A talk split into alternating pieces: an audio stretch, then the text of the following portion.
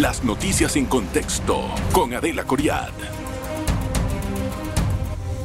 Bienvenidos a En Contexto. Hoy vamos a conversar acerca de los avances de la ley o del proyecto de ley de extinción de dominio. Fíjese que desde hace ya, ¿qué serán? En abril, ahorita se cumplen dos años, tres años, dos años desde que se puso el proyecto por parte del Ministerio de Seguridad en la Asamblea y desde entonces se han hecho diferentes comisiones como para escuchar a los empresarios, luego otra comisión para escuchar a este, al otro y no se había podido llegar a un consenso o a un trabajo en conjunto para poder realmente revisar los puntos. Hoy pues vamos a conversar con la parte que representa al Colegio de Abogados en esta conversación, una parte importante porque ellos habían hecho pues una alarma, una, advertencia sobre algunas, eh, no, no son irregularidades, sobre algunos puntos inconstitucionales o que podrían reñir con otros códigos. Tengo conmigo a César Ruilova. Bienvenido, don César. Gracias, Adela. Buenas noches. Gracias por estar con nosotros. Don César, yo me pregunto si esta es de verdad la verdadera vez que se va a terminar con el proyecto o es un, ensayo más. Sí, bien, lo que dices, ¿no? Luego de del inicio de la presentación de, esta, de este proyecto de ley, anteproyecto de ley, entonces se generó una especie de apertura para que las partes que pudiesen decir algo lo dijeran en su momento, pero fue muy retórico, muy filosófico. Ahora estamos en una mesa técnica, una mesa técnica jurídica que revisa cada artículo de ese anteproyecto, lo analiza, lo debate y presenta las, las argumentaciones. Los proponentes del Ministerio de Seguridad, el Colegio de Abogados, otros grupos de abogados y actores que estamos debatiendo ya técnicamente el sentido de la norma. Ahora sí hay un camino inteligente. Yo nunca entendí qué fue lo que cambió esa, esa forma de retrasar y de meter debajo del gaveta. Ahora sí, bueno, vamos a discutir qué fue. bueno, ya es un cálculo político, Adela, ¿no? Eh, el presidente de la Asamblea dijo una cosa. Qué bien lo pone, un eh, cálculo político. Sí, un cálculo político. Luego, entonces habló de un término perentorio de antes del 30 de abril para mirar la posibilidad y lo que se estructuró ahora es una mesa que considero que va en el camino correcto. Vamos a tratar de entender qué está pasando en esa mesa porque ahí es donde vamos a poder comprender el contenido de esto. ¿Qué modificaciones hay con respecto al primer pues, eh, proyecto de ley que se puso por el Ministerio de Seguridad? Sí, bien.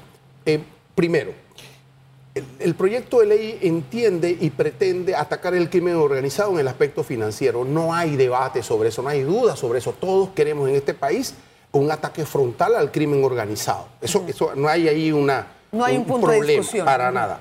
El asunto es qué contenido, qué paquete, qué, ley pretendes hacerlo. ¿no? El contenido. Bueno, lo la primera dificultad del contenido era que no definía, ¿no? El concepto de actividad ilícita. ¿Qué era eso? No? ¿Qué delitos podrían entrar allí? Ojo, que ni siquiera es un concepto de ah, delito, porque no es un tema de, eh, derecho penal, sino una justicia patrimonial especial, moderna, nueva, y nace un concepto llamado actividad ilícita. Cuando nosotros cuestionábamos ¿Cuál es el tema? la ley decía, es que eso lo decide el juez y eso es imposible. Eso tiene que decidirlo la ley. Y había un problema de constitucionalidad ahí. Es el primero. O sea, lo primero era enmarcar qué era esa actividad ilícita en papel y... Es correcto. ¿Qué hicimos? Bueno, vamos a definir qué significa la actividad ilícita y entonces lo más inteligente es, ¿qué queremos atacar? ¿El crimen organizado? Bueno, en el Código Penal hay unas conductas, vamos a trasladarlas acá y vamos a conceptualizar, limitar y definir lo que constituye una actividad ilícita. En este caso, hemos taxativamente numerado, listado una serie de conductas que tienen que ver con crimen organizado. ¿Como cuáles? O sea. Crimen organizado, todo lo que tiene que ver con narcotráfico, gente que se reúne para cometer narcotráfico, extorsión, eh, secuestros, blanqueo de capitales relacionados con, la, con, la, con el narcotráfico. Todos estos delitos, terrorismo, mm, el tema de. Pero dejaron por fuera el de la administración. Ahí voy para allá, ahí voy para allá. Entonces, ojo que la motivación del Ministerio de Seguridad en principio fue decirnos, decirle al país, tenemos un problema respecto al crimen organizado. Nos preocupa que la gente que está en estas actividades se quede con el dinero. ¿Qué hacemos? Entonces, bueno, vamos a, definir en principio. Se ha cuestionado por parte de la sociedad, dice, y los corruptos, bueno, nosotros, Ellos también actúan en conspiración. ¿no? Sí, pero nosotros decimos, hay un problema de constitucionalidad porque existe una justicia de, que tiene que ver con el tema patrimonial para los corruptos, para los, los temas de la administración pública, que es la justicia del Tribunal de Cuentas y de la Fiscalía de Cuentas. Esa justicia está especializada para velar y atacar ese tipo de fenómenos.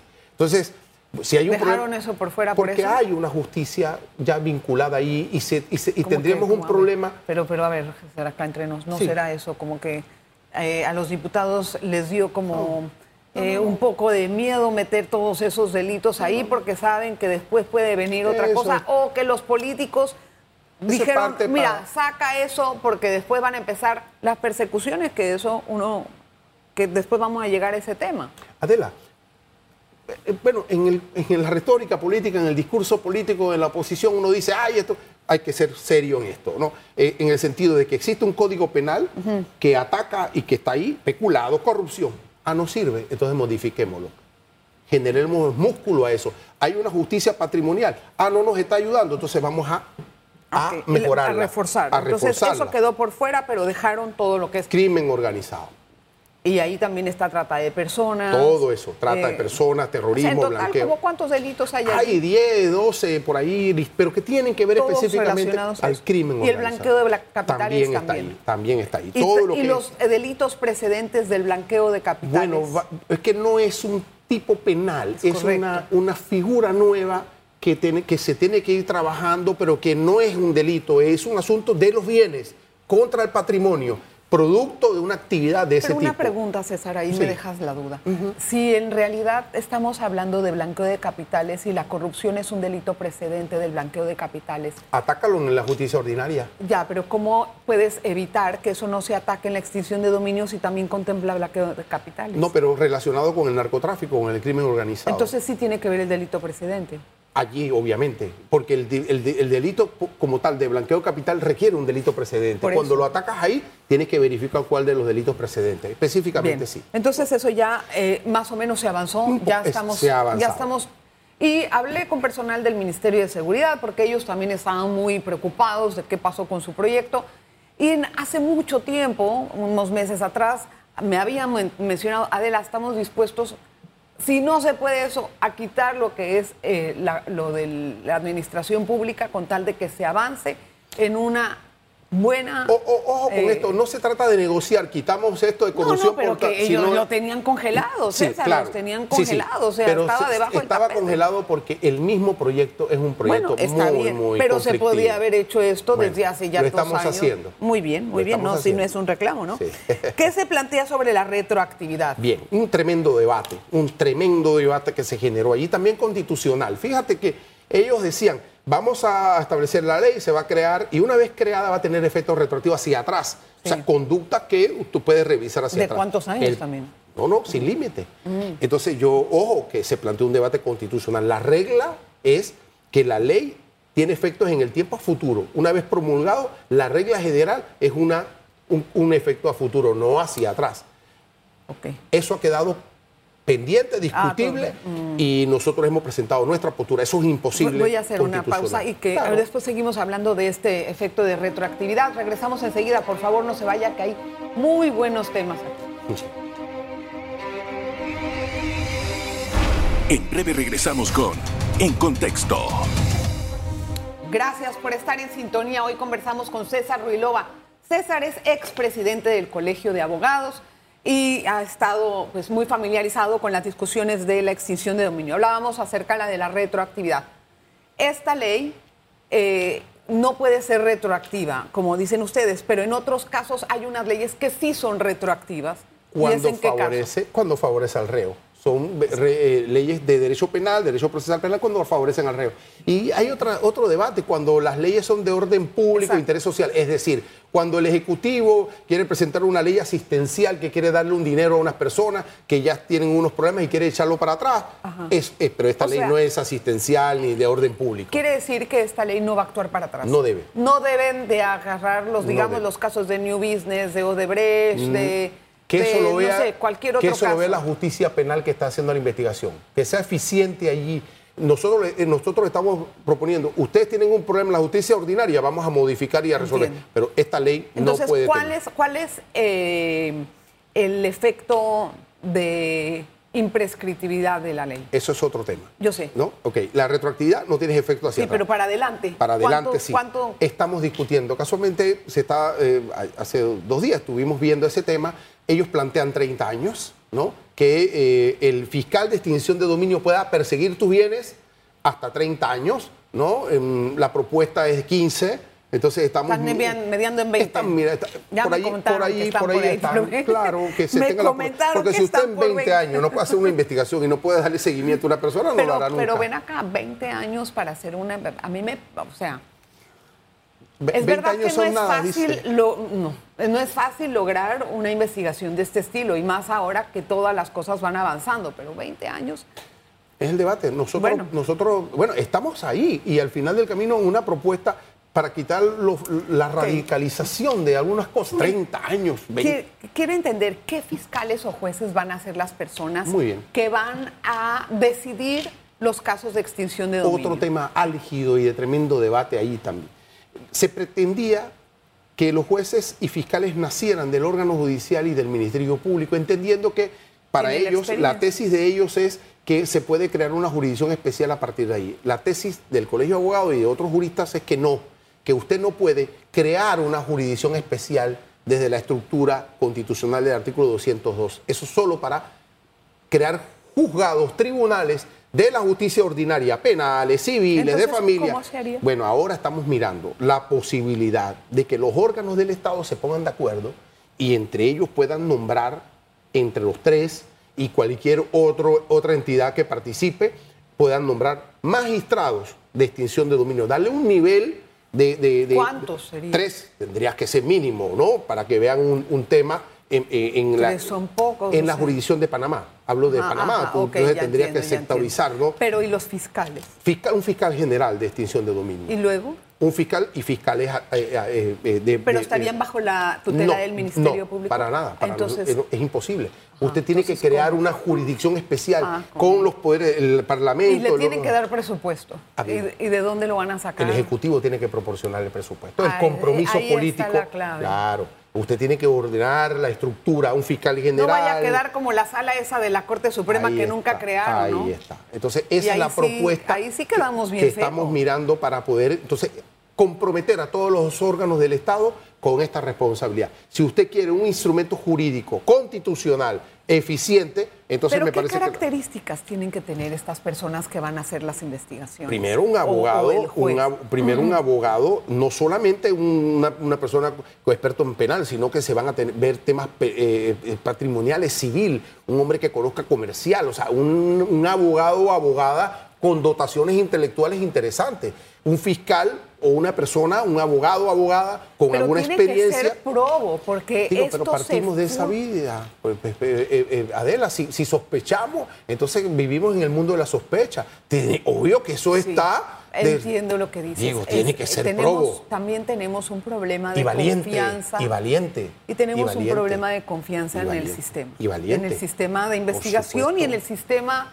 judicial, eh, perdón, de, el- de la corte Hay- y de ahí para hay abajo. un problema. Entonces, Tenemos- bueno, por eso el compromiso de los tres órganos. No decir, usted ejecutivo es el que tiene monopolio. No, no, no. Comprometa a los tres órganos. ¿Cómo se van a supervisar estas acciones? Tienes que buscar, tienes que buscar elementos dentro de la ley que puedan responsabilizar al propio funcionario. Ya, Eh, si usted abusa de su cargo, tiene que tener algún tipo de Pero responsabilidad. es que no existe ni siquiera ahora eso. ¿De Bueno, dónde lo estamos vas a sacar? construyendo, estamos construyendo un documento. Adela, la propuesta llegó del Ministerio de Seguridad. Nos pareció que No, esa está bien, propuesta ¿no? inicial no es inconstitucional. Ahora estamos tratando de ajustar la constitucionalidad y el Eh, Pero- sentido pero de bueno, ello. Pero César, y yo, los abogados saben bien esta, este, y sin ofender, ¿no? Echa la ley, echa la trampa, dicen por ahí, ¿verdad? Entonces, me gustaría, por eso, entender cuál va a ser el aspecto de supervisión y qué realmente de todo esto va a ser, real- va a ser al final aprobado tal cual por los diputados. Hay ese compromiso. Mira, la comisión regentada por la diputada Corina Cano, el, el diputado Leandro Ávila, otra diputada que han llegado ahí, han llegado y se han sentado con nosotros ya cuatro o cinco días en una jornada Sí. larga. Hay un compromiso de, de- de lo que estamos haciendo. Lo que ocurra en la comisión es una responsabilidad histórica de los diputados. Ya, porque, pero eh, no hay Adela, una forma de decir, bueno, miren, este documento, yo sé que estoy preguntando No. cosas hipotéticas. No, no. se construyó con el consenso, ta, ta, Adela, aprueben tal cual. no. Adela, Adela, si no lo hacen, César Rubilova, por lo menos a título personal, será el primero que lo, los va a encarar. Los va a encarar. pero- y, pero- y así deben hacerlos todos, porque no puedes utilizar a la gente, Entiendo. comprometerlos en un civismo y después hacer lo que te da la gana. Eso no, por lo menos lo ¿Cómo vamos van a garantizar eso? que- No lo podemos garantizar, pero sí lo podemos criticar. Ex- bueno, Eso lo vamos a hacer ese- con- esa con- es la frega. como Eh, pasó con el pacto del Bicentenario. Nos llevaron tal cual. Y ahora, ¿para qué, no, ¿para qué utilizas la democracia y la participación ciudadana? Si Ahí al final quedó. así mismo. Ahí quedó. Se estipula la forma en que se va a iniciar una investigación. Había mucho conflicto en este También. tramo. O sea, sí, una llamada era Eso anónima. ¿Cómo se va a? Eso lo hemos rechazado, eso de llamadas anónimas, eso, no- eso tiene que tienen fuentes. cara. Bueno, hay fórmulas ya tradicionales. Un- un- eh, ante el fiscal de extinción de dominio una denuncia, si un juez le envía una información, si hay un, infor- o sea, un- un informe, pero todo debidamente suscrito por alguien. Esto no puede ser una justicia secreta, discreta. Tiene que ser un mecanismo. Usted ¿Y se las de oficio cómo se inician? bueno, el- el- al, al juez- al fiscal de extinción de dominio conoció de una información, de un medio, ¿Conocido por dónde? medio de comunicación, está advirtiendo que una persona... eh, Ah, puede tiene ser también por un Por medio. supuesto, claro. Pero él no puede tiene- ser una fuente anónima. No, nosotros hemos Entiendo. eliminado esa posibilidad. ¿Por qué? Porque tiene que haber también Puede responsabilidad. ser un mail que les escriban y les digan algo. Si tiene, si tiene destinatario, entonces él tendrá que antes iniciar contrastar la veracidad, la autenticidad y con qué elementos. Porque no puedo decir, oiga, mira, ve, mi vecino tiene un carro nuevo, yo quiero que le investigue. Eso, eso, no, no, no, no, no. Es Bueno, pero tal vez ahí hay un, un- Pero un que- vecino que está haciendo cosas indebidas. que sustenten, que sustenten, que envíen alguna información adicional y tal Eh, cual. aquí, aquí vamos a hacer la pausa y después me dice que si se necesita esa prueba sumaria. No, esa no. Nada que ver. No, no, no, Menos para mal. nada. Una pausa, regresamos enseguida. Exacto. En breve regresamos con En Contexto. Gracias por continuar en sintonía. Hoy hablamos sobre extinción de dominio. Hay preguntas clave que estoy segura usted quiere saber. ¿Qué pasa, por ejemplo, con las investigaciones penales y la extinción de dominio? ¿Cómo se va a manejar esta dualidad? Bueno, yo digo dualidad, que en realidad cuando vino aquí la fiscal de Colombia, que nos explicó el tema, nos dijo que eran procesos separados completamente. Entonces, ¿cómo queda aquí? Es interesante. Desde la teoría son totalmente separados. Usted investiga un delito, personas. Por supuesto que hay algunos delitos que llevan consigo la investigación de bienes. Hablo del Ajá. blanqueo de capitales. Usted revisa a la persona cómo adquirió los bienes. Usted culmina esa investigación y entonces, pero el fiscal de extinción de dominio tiene libertad para iniciar una investigación en ese sentido. No tiene límites.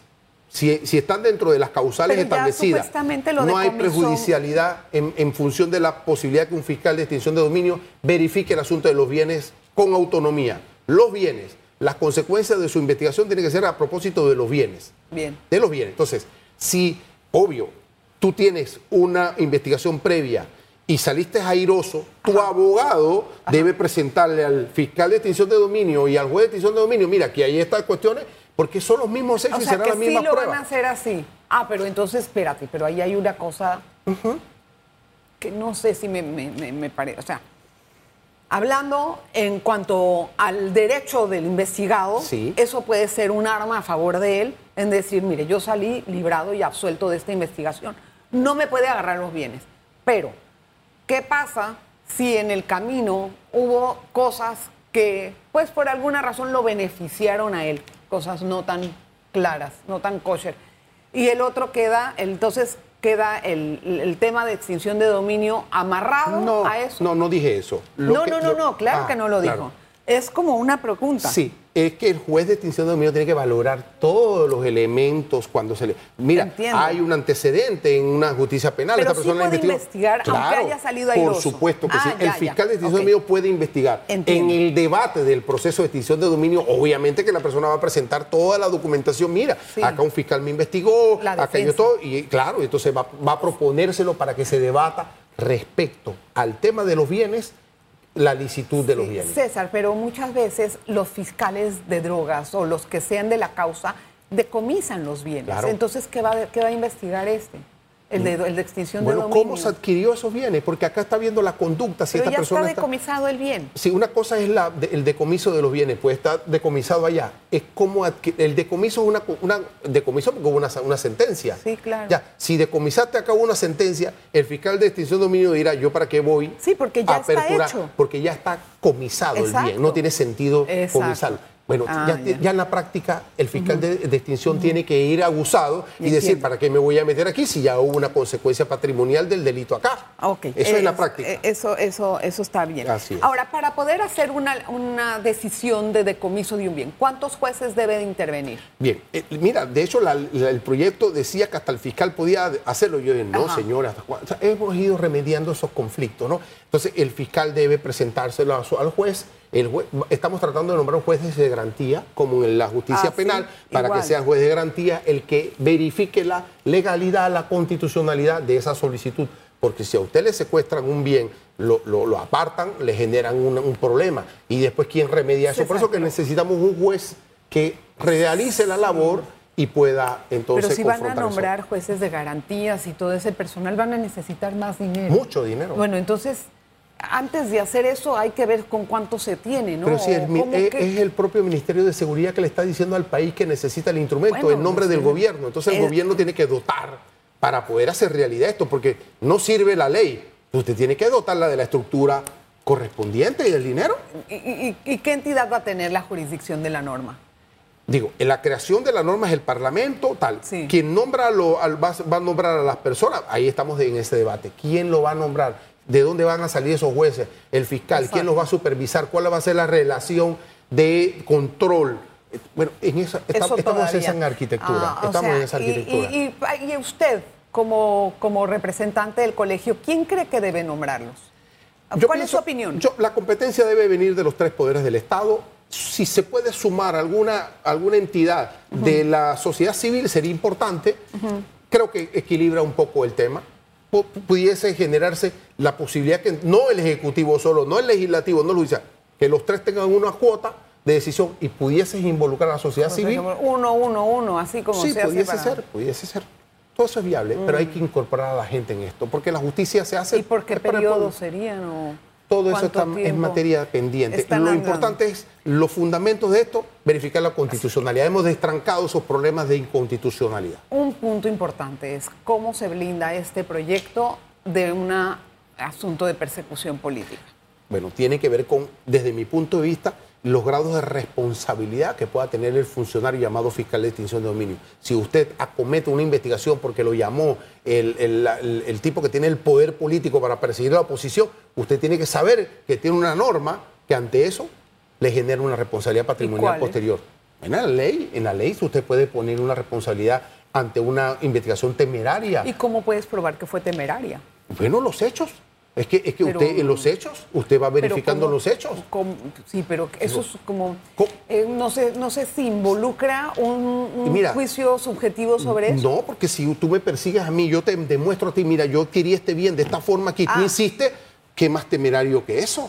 ¿Ya? O sea, cuando tiene la justificación, pero ¿y qué tal cuando hay duda y no se ha probado hay lo duda, otro? Acuérdate tú- que la extinción de dominio no tiene que probar nada en ese tiene que sentido. probar, claro, hay una regla probatoria, Sí, por pero, supuesto eh, sí. eh, o sea, sí tiene que probar, pero él va, confisca y después investiga. No, no, no, no, no, para Ah, nada. No, ¿cómo no, van no, no. Él tiene que él tiene que solicitar si nece- necesita la confiscación, le solicita a los jueces de garantía. El juez de garantía tiene que hacer un una valoración. Pero ya tendría una investigación Claro, por supuesto que sí, Es que claro. en otros países no, es ah, bueno, así. acá hay, un, pro- hay una iniciativa de esa que no la hemos abordado, pero evitamos que antes tú puedas pedir una... una- Es- una- por eso- no, por eso eso, es inaceptable. Ah, eso es inaceptable. Y entonces, ¿qué tipo de responsabilidades tienen estos jueces y fiscales? Deben ser patrimoniales. Eh, de orden patrimonial. ¿Cómo así? usted le va a que- Explica. bueno, si usted usted interviene en un proceso de extinción de dominio temerario nulo, usted establece las causales, evidentemente, usted tiene que pagar por su, con su- con su- una consecuencia por esto, porque es, ¿Y es cómo paga la consecuencia? pa- patrimonial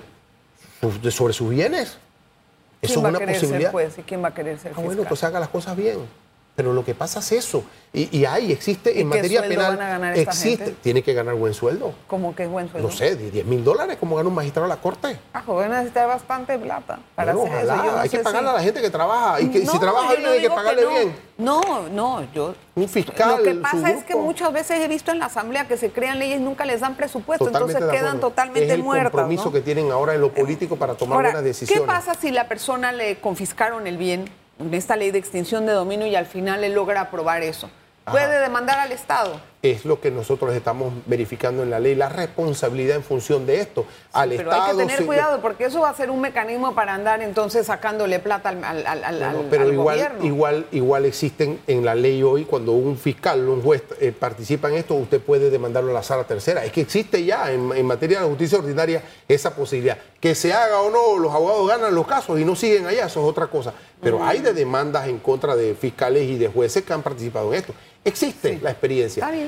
Ojalá que no sea necesario ese tipo No, de no, controles. no, ojalá que no, César, pero tú sabes que siempre esas cosas pasan y la gente La aprovecha política lo que tiene que sea. sacar la mano de la justicia. Si queremos crear un, un instrumento como esto, siempre Que que, sea, sea constitucional, que sea transparente y que sea en, en justa medida. Gracias, César, por estar con nosotros y la explicación que nos ha brindado. Siempre Muy un amable. placer, Muchísimas Adela, gracias. César Ruilova, hoy en Contexto, hablando acerca de extinción de dominio.